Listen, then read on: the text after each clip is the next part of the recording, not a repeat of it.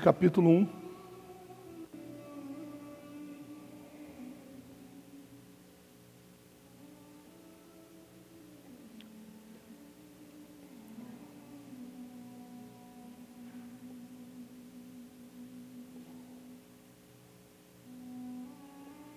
Acharam? Diga amém.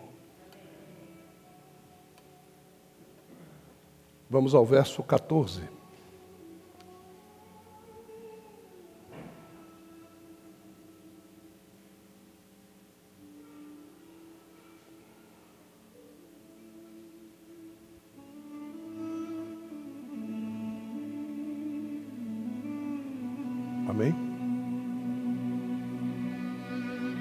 Diz assim o texto da Sagrada Escritura.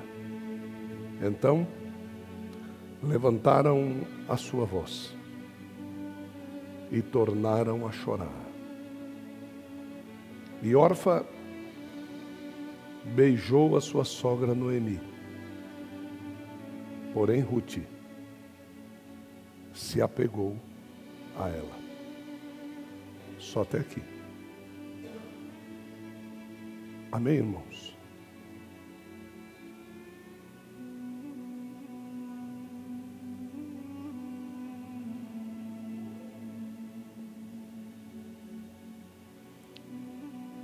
O livro de Provérbios diz que em todo tempo ama o amigo e na angústia se faz o irmão. Isso está em Provérbios 17, o verso 17. Provérbios 18, 24 diz: O homem que tem muitos amigos sai perdendo, mas há amigo que é mais chegado do que um irmão. Eu demorei muitos anos da minha vida para entender isso. Todo mundo para mim era meu amigo. Todo mundo para mim era meu chegado. Todo mundo para mim gostava de mim. E, e essas controvérsias nós só vamos aprendendo quando nós nos entristecemos. Enquanto vai tudo bem, nós acabamos gostando do engodo, gostando do engano. Sabe aquela, aquele jargão me engana que eu gosto? É esse aí. A gente vai pela beleza, a gente vai pela fortuna, a gente vai pelo posicionamento estratégico empresarial e a gente vai formando uma rede de amigos. Esta rede de amigos, nós só vamos conhecer através de outras pessoas no dia da nossa morte. É no dia da morte que algumas mãos vão brigar para segurar na nossa alça do caixão. Brigar. Deixa eu pegar um pedacinho aqui, deixa eu pegar um pouquinho. A história de, de, Eu não quero falar de Ruth, eu não quero falar de Noemi, eu quero falar de Orfa. É dela que eu quero falar. Orfa é uma é uma tipificação dos amigos que nós temos, que são amigos enquanto nós temos alguma coisa para oferecer para eles. E muitos de vocês, nessa pandemia, verificaram que não tinham amigos. Que alguns deles, inclusive, quando você ia cumprimentar, e você displicentemente estendia a mão, ele fechava. Quando ele ia conversar com você, ele botava a mão no rosto. A gente percebe que esses amigos, mais cedo ou mais tarde, eles vão se mostrar porque Deus quer mostrar. Então, às vezes, Deus ele quer mostrar para você que o único amigo que você tem é Ele. Então, o que, que ele faz? Ele explode esses amigos. Assim como Jó. Jó era um homem que aonde ele chegava, olha só, Jó era um homem que aonde ele chegava, todo mundo se levantava. Se Jó chegasse e visse uma cadeira lá atrás, a humildade de Jó fazia ele sentar lá, mas a Bíblia diz que os da frente se levantavam para honrá-lo. As pessoas iam buscar Jó para botar ele sentado na frente. Ter Jó numa reunião era como se fosse um selo naquela reunião. Era dizer: essa reunião aqui é uma reunião séria. Olha quem está aqui, Jó. No dia da adversidade na vida de Jó, todas as cadeiras ficaram vazias. Jó tinha onde sentar tranquilamente. O selo já não era mais colocado na porta. É. Então, Deus ele faz isso com a gente, justamente para que a gente veja quem é que está nos cercando. E esses momentos de grande adversidade, cutuca a pessoa do seu lado e diga assim: anota isso no teu coração. É, isso. Ó, os momentos de grandes adversidades que Deus lança na nossa vida são presságio do lugar de destaque e honra que Ele vai nos colocar. Vou repetir. As grandes provações que Deus impetra na nossa vida são o presságio do lugar de destaque e honra que Ele, o Senhor, vai nos colocar. Então, se eu estou passando por um grande sofrimento agora, é porque daqui a pouco o Senhor vai me dar vitória em várias áreas da minha vida. Agora, mas tá, tá bom, apóstolo, eu até concordo, mas por que, que ele faz isso? Ele faz isso justamente para que as cadeiras dos falsos amigos se esvaziem, porque Deus não quer que nenhum Judas venha fazer parte da história de vitória que ele tem para a tua vida. Então, essa condição é uma condição muito clara daquilo que Deus quer fazer conosco. Elimeleque vai, toma uma decisão de fugir da fome, e fugir da fome qualquer um de nós quer fugir. Elimeleque vai, foge da fome, vai para uma terra não agradável. E quando ele faz isso, Deus perfeitamente entende que agora é hora de levantar o, o resgatador. Todas as vezes que nós nos desviamos de propósitos de Deus, Deus tem um resgatador para nós. Alguém vai nos resgatar para o caminho de volta. Então, se Deus tem um propósito na tua vida, você não vai ficar desviado. Você não vai ficar caído, você não vai ficar doente, você não vai ficar triste. Deus tem um resgatador para a tua história. Só que esse resgate, ele não é feito para todos os que estão ao nosso lado. Ele é feito para quem Deus tem um propósito e para quem mostrou no coração diante de Deus, não, eu tenho realmente um propósito. Eu não estou aqui porque o Senhor me dá, o Senhor me galardoa, o Senhor me abençoa, o Senhor me cura, o Senhor me livra. Eu estou aqui porque eu amo o Senhor. Eu estou debaixo do teu aio, Deus, porque eu amo o Senhor. Então Deus ele vai analisando a nossa vida espiritual, a fim de que nós venhamos não somente demonstrar a Ele o amor por aquilo que Ele é, mas também dizer isso que o nosso irmão Alessandro disse aqui.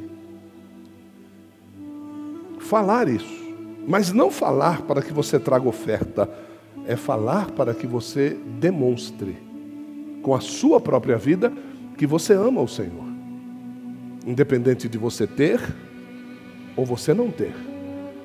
Eu amo o Senhor, independente dele ser e de ele não ser. Eu amo o Senhor. Independente dele sorrir ou de ele esbravejar, eu amo o Senhor. E Cristo, ele teve esta oportunidade. Ele disse assim: se o Senhor quiser, olha, se o Senhor quiser, passa de mim esse cálice. Mas se o Senhor não quiser, seja feita a tua vontade. Essa é a verdadeira demonstração de amor. Orfa entendeu perfeitamente o convite feito por Noemi. Olha, eu não tenho mais maridos para dar para vocês. Se vocês quiserem casar-se de novo, vocês são viúvas, vocês estão liberadas. Agora, por favor, voltem para a terra de vocês. Agora, por que é que Noemi estava dizendo isso? Talvez esse seja o sejo da mensagem. Eu não sei se vocês estão entendendo que Noemi convivia com Orfa e com Ruth. E que a convivência de Noemi com elas é que a fez dizer o que ela disse. A convivência com as pessoas molda o nosso coração. Olha o que eu estou dizendo. Quando você convive com pessoas, essa convivência vai moldando o teu coração. Toda mãe que ameaça bater no filho e não bate, uma hora apanhará dele. Eu vou repetir, tá? Toda mãe que ameaça bater no filho e não bate, uma hora apanhará dele. Como assim? Porque o coração está sendo moldado no medo. O dia que esse medo não se manifestar na ameaça, ele levanta e mostra quem é. Então, existe um, um, um, uma pegadinha de um caminho escuro, vem alguém andando e aparece lá uma, um vulto vestido de branco. E quando aquele vulto aparece, as pessoas saem correndo. Só que o vulto só corre atrás da pessoa depois que a pessoa sai correndo. Olha, ele, ele dá um susto, a pessoa vê e ela sai correndo. Aí, aquele vulto, que é uma pegadinha, sai correndo atrás da pessoa. Só que teve um dia, irmão, que o vulto apareceu e a pessoa não correu.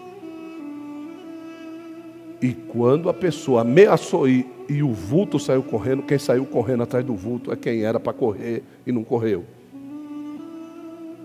Um dia a gente vai encontrar alguma coisa que vai nos mostrar que não se vive de ameaças. Olha que eu vou, eu vou fazer, hein? E chega um dia, a pessoa diz: faz. E você não faz. Aqui Noemi agora vai conhecer as pessoas. Porque chorando todas, Noemi então, depois de ter dito, pode voltar para casa. Então Noemi está disposta a voltar sozinha para Israel. Noemi está disposta a voltar para a fome em Israel. Noemi está disposta a assumir a sua viuvez, a sua velhice em Israel. E nós sabemos muito bem que ser viúva e ser velha em Israel é ser moradora de rua no Brasil.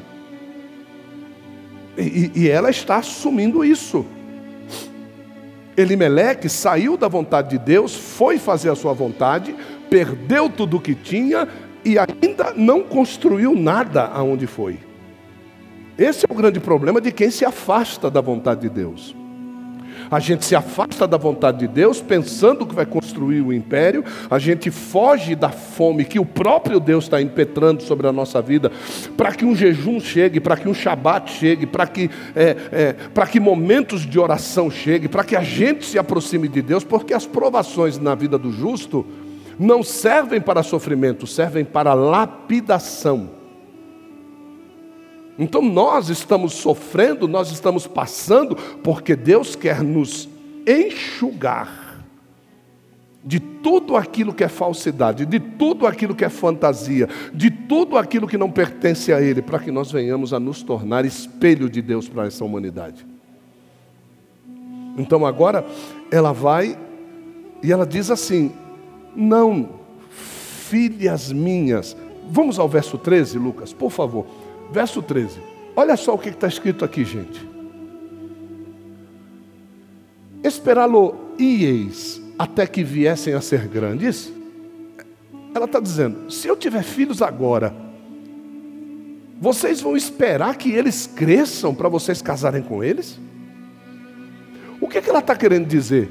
Afinal de contas, vocês casaram com os meus filhos não foi por minha causa. Vocês casaram com meus filhos porque vocês gostaram deles, não foi de mim. Às vezes a gente tem que entender que a gente faz filhos e os filhos não são o objetivo primordial da nossa vida. Porque a gente está fazendo filho para que outras pessoas casem com eles. Às vezes a gente faz os filhos e a nossa vida, ela fica presa nos filhos. E não é isso. olha o que, que essa mulher de Deus está dizendo. Se eu fizer os filhos daqui, vocês vão ficar esperando o tempo todo eles crescerem para vocês casarem com eles de novo e, e formarem a família de vocês de novo? Ela está dizendo, eu não, eu, não, eu não posso fazer nada. Eu não posso mudar a vida de vocês. Olha para a pessoa do seu lado e diga assim: aprenda a ter filhos.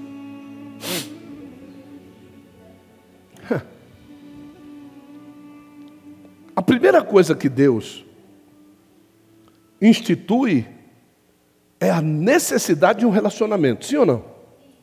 Ele faz Adão e vê que não é bom para Adão estar? Legal. Só que quando Deus faz Adão, ele não faz Adão sozinho, ele faz Adão junto com Eva. Não, apóstolo. Eva foi feita depois. Vem para a faculdade, você vai aprender. Deus fez Adão e Eva juntos. Certo? Sim ou não? Não, né? Não, é sim, é isso mesmo. Eva foi tirada da onde? Eva foi tirada da onde? Não, não é da costela. Eva foi tirada de dentro. Ela não foi tirada da costela, ela foi formada da costela. Eva foi tirada de dentro de Adão. Então, quando Deus fez Adão, onde é que Eva estava? Então ele fez Eva junto com Adão. Certo? O seu problema é enxergar a separação daquilo que Deus fez junto. Todo filho nosso já nasceu separado de nós e unido a alguém. Dorme com esse barulho. Tá? Quando você faz um filho, ele já não é mais seu, ele já está unido a alguém pela costela. Seja ele marido, seja ele esposa, não é mais seu, acabou.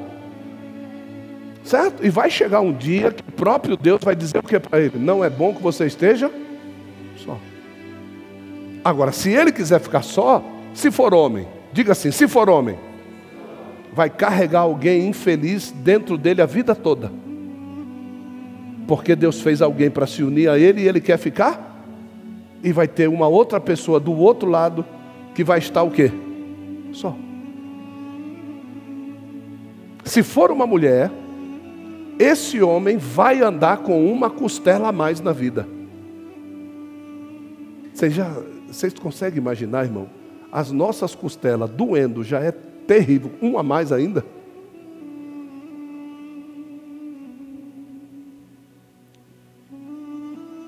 Então Noemi, ela está dizendo aqui, ó, deter-vos-ei por eles, eu vou segurar vocês comigo por causa dos meus filhos. Dá uma cutucada na pessoa do lado e diga assim: aprende a ser sogra.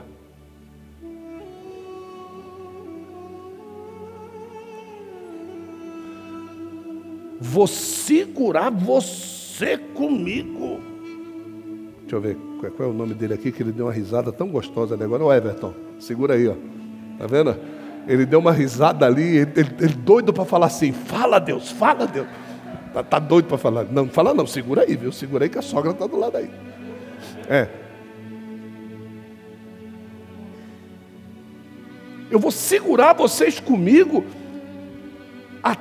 e vocês vão ficar solteira, esperando eu gerar o filho que você vai casar? Não, eu não posso. Não. Aí ela chama elas do quê? Filhas minhas. Você consegue entender isso aí? Que essas moças verdadeiramente se tornaram filhas dessa mulher? E que você só tem uma filha porque ela verdadeiramente foi enxertada no seu filho. Porque nós nos tornamos filhos de Deus porque fomos enxertados em quem? Em Cristo. E Cristo é o que? Filho de Deus. Então, no judaísmo, você chamar quem não é seu filho de filho é algo muito sério. Muito sério. A gente sai chamando qualquer pessoa aí de, de, de, filho, de filha, mas não. No judaísmo, quem conhece a Bíblia só chama de filho quem foi o quê? Enxertado. Não, filhas minhas, que mais amargo me é a mim do que a vós mesmas. Olha só, porquanto a mão do Senhor, a mão do Senhor se descarregou contra mim. O que, é que ela está dizendo? A maldição que eu estou vivendo, eu não quero que vocês vivam. Por quê? Porque ela era viúva, sem filhos e israelita. Repete comigo e diga: viúva, sem filhos e israelita. Viúva sem filhos e israelita. Por que amaldiçoada? Vocês sabiam que Deus era casado? Ou não? Sabia não? Agora vou piorar a situação. Vocês sabiam que Deus se divorciou? Não? Não, tá. Deus era casado com Israel. E se divorciou de Israel. Porque Israel se prostituiu e ele diz isso no livro do profeta que ele manda ir buscar uma prostituta no cais e casar com ela. Aí ele gera filho na prostituta e a prostituta volta de novo a se prostituir. Deus manda de novo. Ele, é a história dele mesmo que ele está contando. É por isso que Deus odeia o divórcio. E é por isso que Deus amaldiçoa aquele a quem trai. Isso é terrível. E a única forma de nós entendermos o que Noemi está dizendo aqui é isso. A mão do Senhor se descarregou sobre mim. Então, como é que Deus se sente? Quando ele olha para Jesus, o único filho dele, que ele fez questão de ser puro e gerou de Maria, virgem, judia, e não deixou José fazer o filho, porque ele vinha de uma descendência contaminada de Salomão, porque Jeremias havia amaldiçoado a família do sacerdote Eliaquim, que era descendente de Salomão. Então, profeticamente, José não poderia ser pai, porque se fosse pai, a descendência estaria amaldiçoada. Então ele manda o Espírito Santo para gerar Jesus e para que Jesus cresça, se case nunca mais se divorcie, porque Deus sabe o que é ser divorciado de uma prostituta. E Deus vai provar esta prostituta na grande tribulação, e nós somos a noiva de Cristo. E como é que Deus se sente vendo a noiva de Cristo prostituindo, prevaricando com outros maridos, com outras vontades, com outros prazeres, que não seja servir a este noivo, porque no judaísmo, quando uma moça com 12 anos é separada e o dote é pagado, ela já é esposa. Então quer dizer que hoje nós somos chamados de noiva porque ainda não entramos no chupá para fazer a lua de mel com o noivo, mas nós já somos esposa. E todas as vezes que nós prevaricamos, todas as vezes que nós pecamos, todas as vezes que nós destituímos o sacrifício de Cristo na cruz, nós iramos a Deus. É por isso que em Apocalipse, no capítulo 19, Jesus volta montado no cavalo branco e diz: Ele é o que pisa o lagar da ira do grande e terrível Deus, porque Deus vai se irar com a esposa prostituta do seu filho. Então Noemi, ela está nos dando aqui algo interessante, que Deus vai descarregar a mão dele. Ele vai destituir a, a esposa do esposo. Ela vai matar os filhos. A mão do Senhor vai fazer isso com Israel. A mão do Senhor vai matar os filhos, vai destituir a esposa do esposo vai colocá-la para retornar sozinha ao deserto, que é o que acontece na tribulação. Mas existe aqui algo interessante: beijo e volto a ser o que eu era.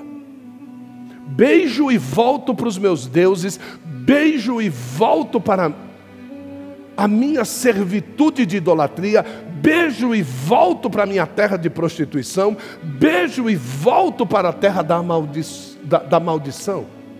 Então, essa é órfã.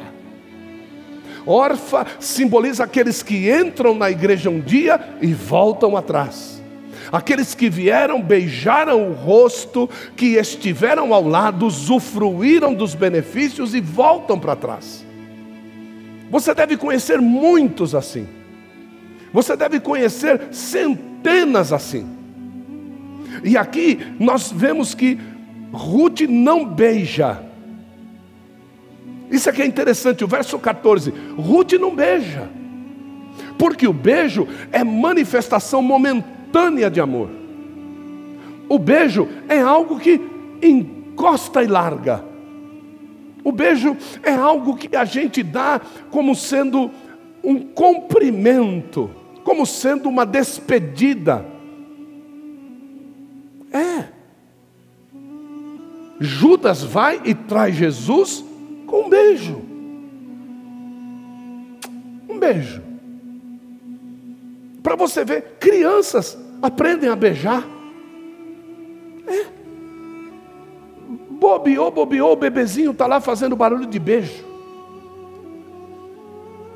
Agora, Ruth, a Bíblia diz, verso 14: se apega, gruda, é enxertada, começa a fazer parte. Essa é a raiz hebraica da palavra. A Noemi. O que, é que ela quer dizer? Que depois de todo o discurso, eu não posso te dar um filho, mas eu estou com você não é por causa do filho. Eu não posso te dar herança, eu perdi tudo. Eu não estou com você por causa da herança. Olha, é, eu, eu, eu, eu, eu não posso, eu não posso te dar exemplo de uma mulher casada. Sou viúva, sou pobre. Eu não estou com você por causa disso. Nasceu algo dentro de mim que independe da vida do filho que você me deu como esposo nasceu algo dentro de mim que faz com que eu não queira te largar. Vamos a essa conjectura. Quando o cristianismo nos é oferecido, o cristianismo não tira o lugar de Deus na nossa vida. Os crentes hoje falam muito de Jesus. Os crentes hoje falam muito do Espírito Santo, devem falar. Mas os crentes se tornam órfãos muito fácil. Porque a raiz primordial do Evangelho é te levar para Deus e não para Cristo. A raiz primordial do Evangelho é através de Cristo nós nos aproximarmos de quem? De Deus. Esta é a raiz do Evangelho. Cristo não veio para você casar com ele e dar de ombros para o sogro. Não. Cristo veio para que através dele você se tornasse filho e não genro. E essa condição é: o que é mais próximo, um genro ou um filho? A Bíblia fala muito de pais e filhos, não fala muito de sogro e genro. Porque quando eu me tornar esposo, ou noiva, ou esposa, eu me torno um, e este é o cerne. Este é o objetivo: que você, tornando-se um com Cristo, você se torne filho de Deus, não filho de Cristo. Então, Jesus para nós é uma ponte que leva a Deus, e acreditando na ponte, nós caminhamos passo a passo, de fé em fé, de glória em glória, a caminho do Pai mesmo cheio de pecados, mesmo pesados, mas entendendo que do outro lado da ponte o Pai está de braços abertos para nos receber. E essa é a condição do Evangelho, e é isso que nós estamos vendo aqui no comportamento de Ruth. E, e, e, o discurso dela no verso 16 é: Olha, pode parar, eu não vou te abandonar. não me instes para que te abandone. Não me instes para que te abandone. Eu não sei se você está entendendo o que está dizendo aí. Eu é que vou te abandonar, não é você que vai me abandonar. Ruth está se colocando na posição dela. A importante na história, Noemi, não é você, sou eu. Eu não sei. Essa moça, ela teve uma revelação que a própria Noemi não teve. Quem tem poder de te proteger, ô sogra, sou eu, não é você que vai me proteger. Não vem com o discurso que eu preciso de filho teu o negócio está comigo, não está com você. O chamado está na minha vida, não está na tua. Nós vamos voltar para aquela terra e a tua história vai mudar. Não é a minha, é a tua história. A minha história já está escrita. Você precisa se colocar na tua posição. Não me instes para que te abandone e deixe de te seguir. Por que, que ela está dizendo deixe de te seguir? Eu não sei qual é o caminho para Israel, você sabe. Me leva até lá e deixa que o resto eu faço. E é, essa é a história. Você não sabe o caminho, Jesus sabe. Deixa Ele te levar pelo caminho, o resto você faz. Ele disse: Eu sou o caminho, eu sou a verdade, eu sou a vida, mas eu sou caminho, verdade e vida para quem quer caminho, verdade e vida. Se você quiser andar no caminho, deixa que eu te conduzo pelo meu espírito. A história, a promessa não está sobre a vida de Cristo, está sobre a nossa vida.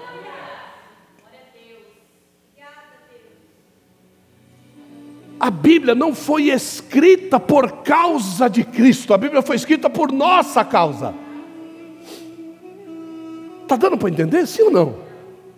Olha só o que, que diz lá. E deixe de seguir-te, porque aonde quer que tu fores, irei eu, e onde quer que pousares, pousarei eu. Ou seja, eu não vou passar na tua frente. Hã? Eu não vou passar na tua frente. Eu entendo perfeitamente que quem sabe o caminho é você. E você conhece a história de Ruth perfeitamente. Vocês já viram na história de Ruth Noemi dando o endereço para ela. Olha o que eu vou dizer para você. Vocês têm 300 anos de crente já. certo? Agora, presta atenção no que eu estou dizendo para você. Olha o que essa moça está dizendo aqui. Elas não voltaram para Israel ainda. Elas estão lá ainda na terra, perdida. E elas estão voltando para a terra de Israel. Vocês viram, quando elas chegaram lá, vocês viram Noemi passando o endereço, ó, vai nessa fazenda aqui e pega a espiga. vai lá pegar, porque quem sabe, né?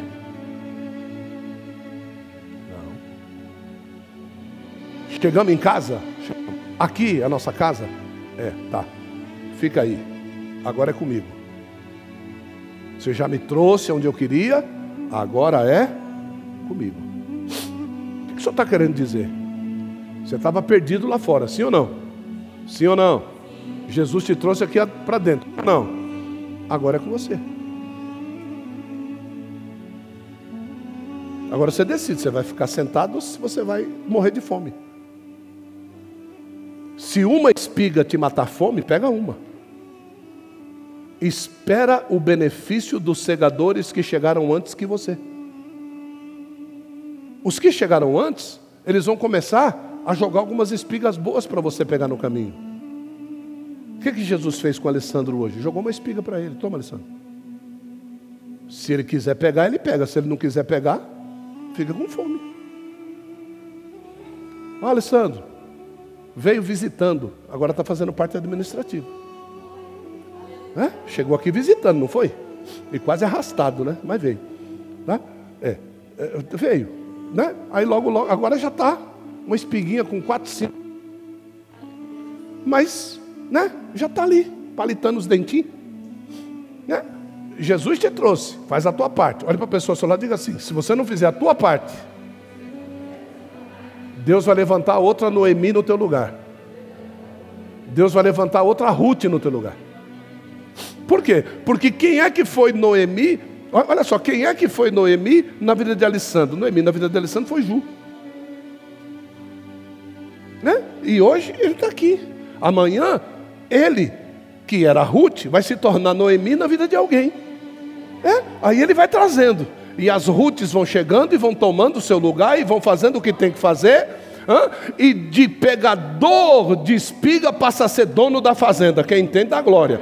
Ó, de pegador de espiga passa a ser dono da fazenda. Quem entendeu, dê glória aí, dê glória, porque Deus está te tirando de estar com o saco nas costas para começar a contar o dinheiro do lucro da fazenda. É justamente isso que Deus quer fazer com cada um que se apega à pessoa correta para andar após ela até um período de tempo, mas depois para tomar o lugar dela, porque Deus tem esse propósito na vida de cada um.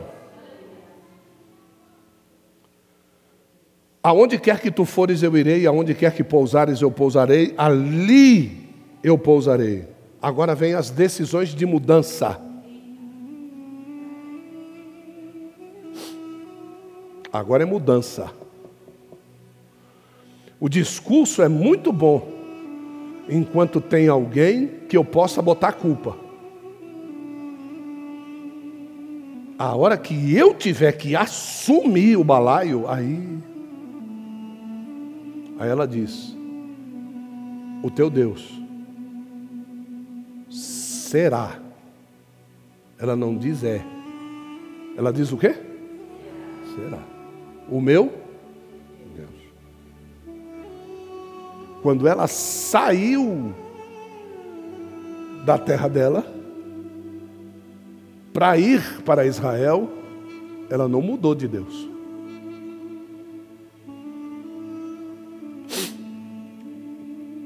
O que, é que ela está dizendo? Noemi, a minha convivência com você até hoje foi de esposa do teu filho. Entre eu e você existia alguém que eu tinha que servi-lo primeiro. Agora é só eu e você. Agora eu vou te conhecer de uma forma diferente. Agora eu vou conhecer você como você realmente é. Porque é fácil, gente. Você ser esposa de Elimeleque, dona da fazenda. E agora você ser viúva de Elimeleque e não ser dona de mais?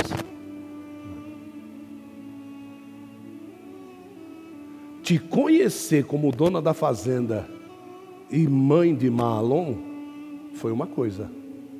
Agora eu preciso te conhecer como mulher de Deus, dependente somente de Deus. Então, se você passar, olha o que, que essa menina está dizendo. Se você passar no teste, o teu Deus será o meu Deus. Mas eu estou disposta, não vou passar na tua frente. Então, daqui até lá, tu és a minha senhora. Mas quando o teu Deus se tornar o meu Deus, me aguarde. Posso ser sincero com vocês? Vocês nunca ouviram essa mensagem desse jeito. E como Jesus queria que quando você entrasse por aquela porta ali, você chegasse para o pastor da igreja e dissesse: Eu vim aqui para te conhecer. Te conhecer pregando lá é uma coisa. Eu quero te conhecer andando com você. Aí o teu Deus será o meu mas a gente entra nas igrejas e sai se derramando. E aí depois quebra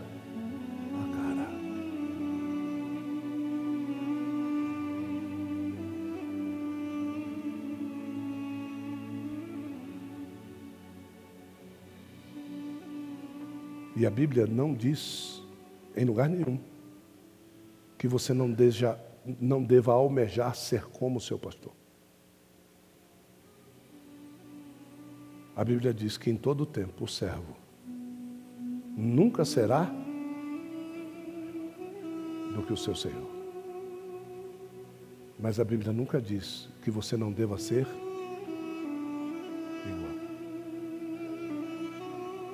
Esse tem que ser o teu anseio. E tristes são os homens que lideram e que não aceitam de jeito nenhum o teu crescimento.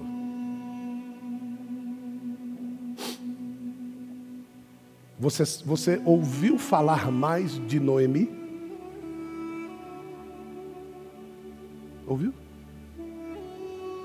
Noemi, por um acaso, aparece na genealogia de Jesus Cristo? Quem aparece? Ruth.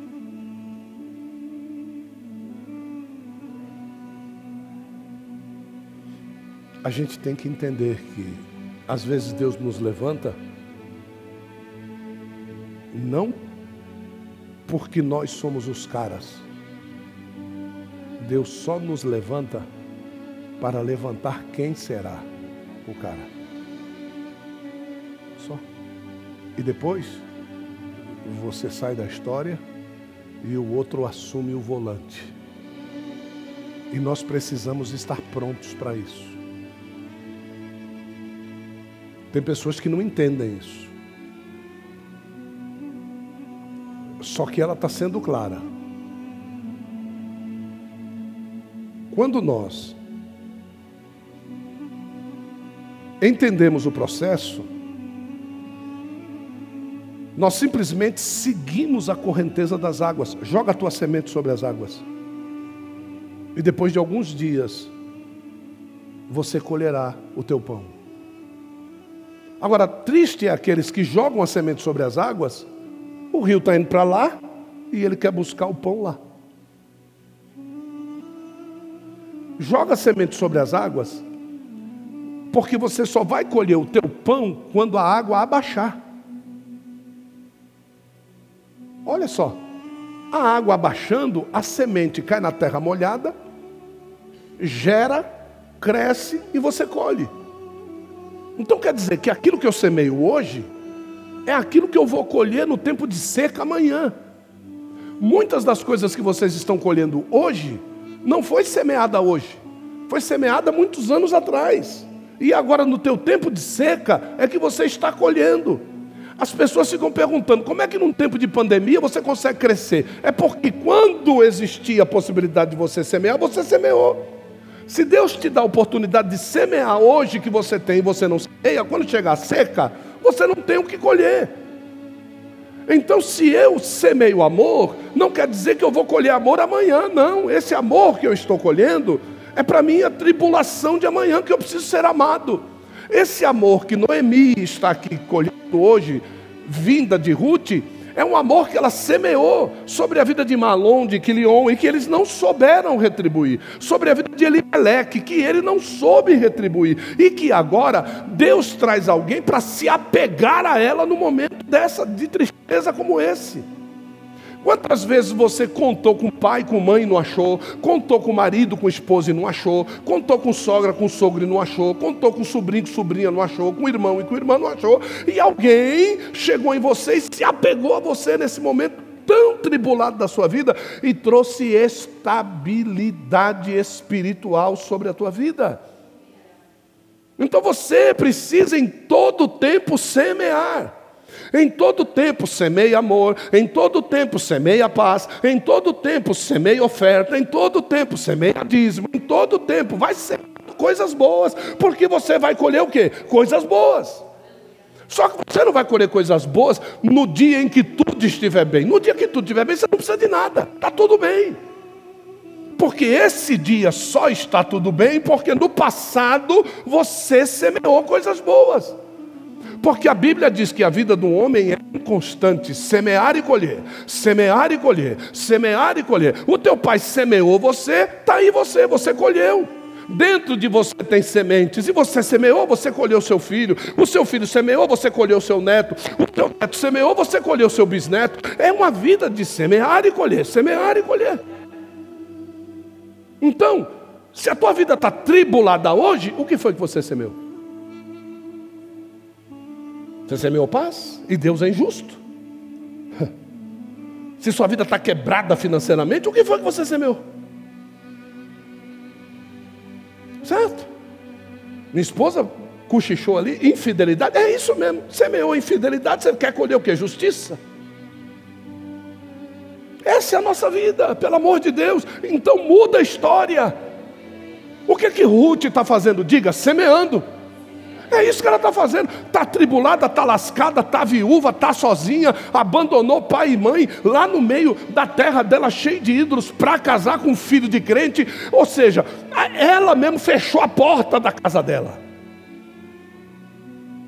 Mas você não pode casar com esse crente, com esses crentes. Se você casar com esse crente, eles têm esse negócio de Deus único. Olha quantos deuses nós temos aqui. Mãe, eu amo Malom. Eu quero casar com Malom, mãe. Não, mas você não pode casar. E quer casar, quer saber? Então vai embora. E foi o que ela fez, ela foi embora. E tem muita gente que não quer, marido que não quer que a mulher seja crente, mulher que não quer que o marido seja crente, mãe que não quer que o filho seja crente, filho que não quer que a mãe seja crente. Só que a gente vai e faz o quê? A gente vai e abandona por causa do amor a Deus. Esse amor é uma semeadura que nós estamos fazendo. E ela mais uma vez está dizendo aqui: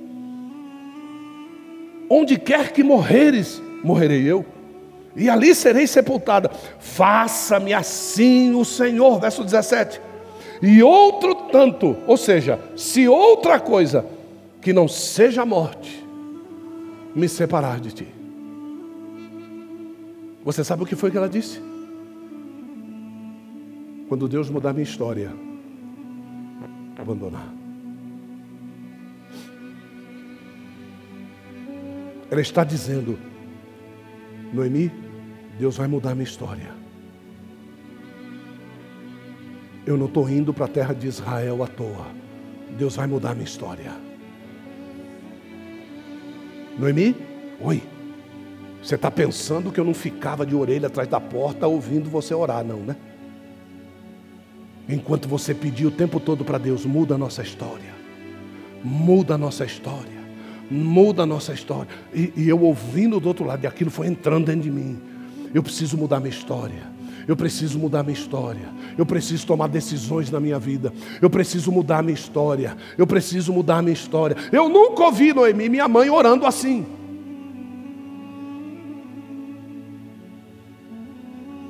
A sua vida é fruto da sua boca. Eu vou repetir: a sua vida é fruto da sua boca. A nossa boca gera palavras de e palavras de morte.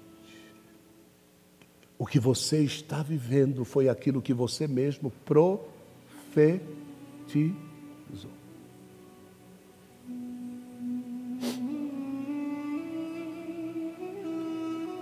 Faz assim com a sua mão.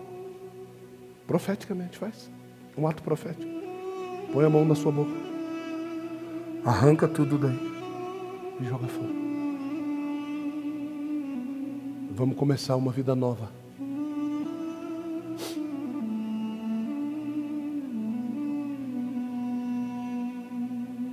Verso 18, para a gente terminar.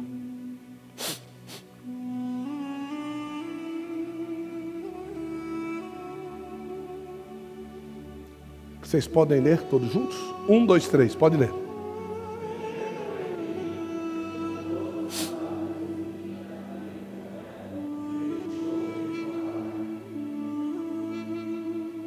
Tem hora que você precisa fazer o quê? Quais são as, os dois grandes segredos que estão aí? Nesse verso. Vamos lá? Vamos fazer uma exegese? Quais são os dois grandes segredos? Tem dois grandes segredos aí. O primeiro deles vocês já falaram. Qual é? Tem horas que eu preciso fazer o quê? O que é deixar de falar? É ficar? Então, tem horas que eu preciso ficar? Não, não é quieto. Porque tem gente que fica quieto e não para de falar. E esse é o pior que tem, irmão. Certo? Então, tem hora que eu preciso ficar calado. Tá? E qual é o outro grande segredo? Que está aí. Decisão. Vamos lá. que mais? Ó, vendo Noemi que de todo estava o quê? Resolvida. Isso. O outro grande segredo é não se deve ir contra quem está resolvido. Mas ele está resolvido aí para Satanás.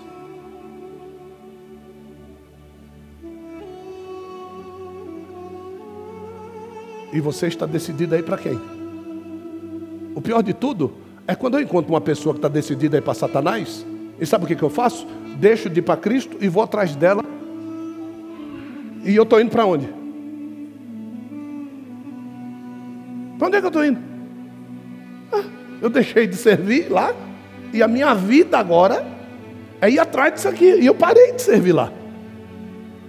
Então, ou eu hei de fazer um Deus feliz, ou o outro feliz.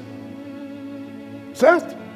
O maior exemplo é, mesmo eu não querendo ir para Deus, eu não consegui tirá-lo do objetivo de servir a Deus. Então, por mais que Noemi tivesse dito para ela, volta para tua terra, ela viu Vem cá, Gabriel. Por mais, está aqui, Ruth, está aqui Noemi. Mesmo que Noemi, em todo o tempo, volta para a tua terra, volta para a tua terra, o, o que, que nós vimos que aconteceu? Ela se apegou. Então agora é o seguinte, ó, estou indo para minha terra. Olha lá, estou indo para minha terra. Meu, me deixa, volta para a terra. Meu, estou indo para minha meu, você não vai me largar, não, meu, me deixa. É isso aqui, ó. E vendo que mesmo falando, não se demovia, não se largava, ela não se, ela se apegou. É isso que nós temos que fazer com Deus. É isso que nós temos que fazer com Cristo. É isso que nós temos que fazer com o Espírito Santo. Foi isso que o Gabriel fez comigo. Foi isso que ele fez comigo. Certo? Quando ele ia todo dia no culto, quando ele ia todo dia louvar Deus, quando ele ia lá com o jeito especial dele ser, do Castelo Ratimbum. É, né? Era o Etevaldo, né? Castelo Ratimbum. Depois eu vou mostrar umas fotos dele para vocês. Quando ele chegou. Hoje ele é bonitão assim. Vamos saber quando esse infeliz chegou na igreja.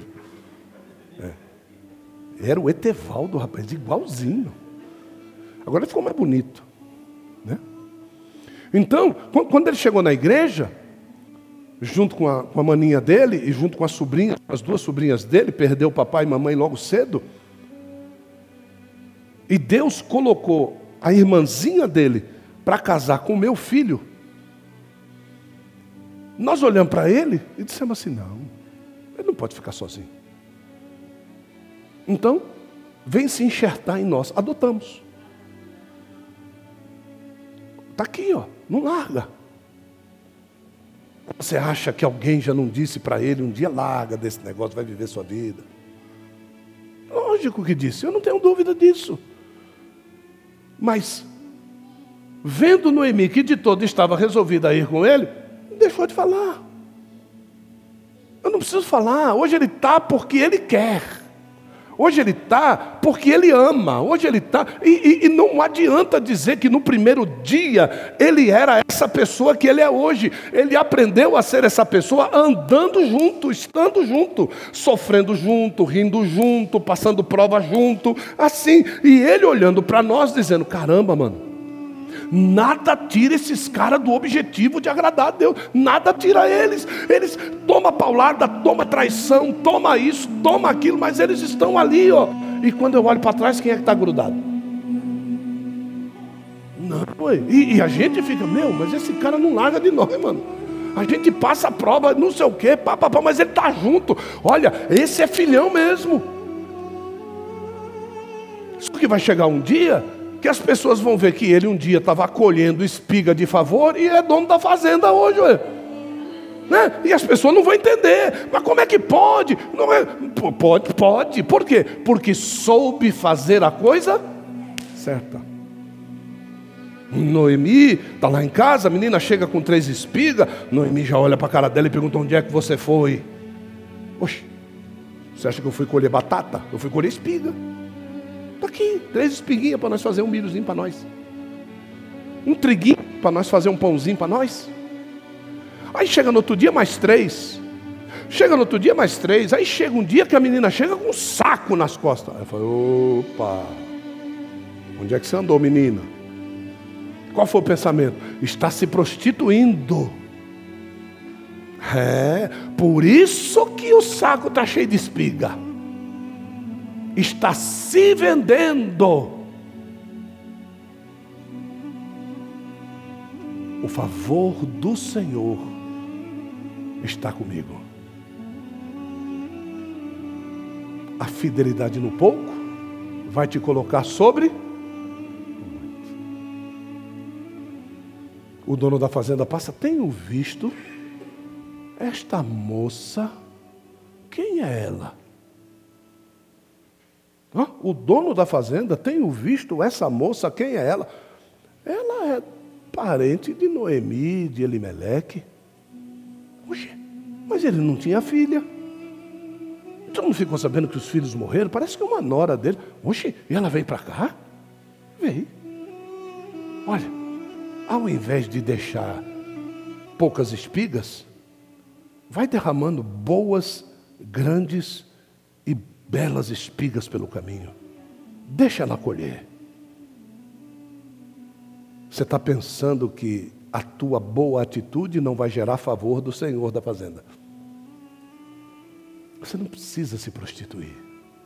Você só precisa servir. Viu? Sirva bem, e tudo te irá bem. Agora vem um conselho: descobre o pé dele, Deita, veja onde ele está. Busque o pé dele. Meu Deus, tem muitos homens dormindo no galpão. Era tempo de colheita. O dono da fazenda se preocupava com a fazenda e com seus servos ceifeiros. Presta atenção na história. Hã? E a sogra diz para ela: verifique aonde ele está, descubra o pé dele, durma e aquente o pé dele, de manhã saia, cubra o pé dele e se afaste. Ele vai entender o recado. Procure onde está o teu Senhor, descubra o pé dele, durma sobre os pés dele, passe a noite nos pés do teu Jesus, de manhã levante e cubra o pé dele, ele vai entender o teu recado. É simples demais. Preciso remir essa moça. Ele vai no parente mais próximo. Quem é o parente mais próximo dele? Pai. Então Jesus chega para o pai e diz para ele: Você não quer remir aquela moça? Aí Deus diz para Jesus: Eu já sou casado. Sou casado com Israel, não posso remir os gentios. Desce você lá e, e seja o dono da fazenda. Quem te seguir pela estrada, colhendo espiga, descobrir o teu pé durante a noite e cobri-lo de novo, deixará o recado. Essa é a tua noiva. Aí vai lá, Abraão manda buscar um esposo, uma esposa para Isaac. Quando chega lá, Eliezer diz assim: aquele que me servir, aquela que me servir, é aquela que eu vou escolher. E a gente quer vir na igreja uma vez por semana. A gente quer vir na igreja só para tomar ceia. A gente quer vir. Na... Não. Aquele a quem vier para me servir é esse que eu vou escolher. A pessoa do lado diga assim: acho que a gente precisa entender essa mensagem. Isso. Fique de pé.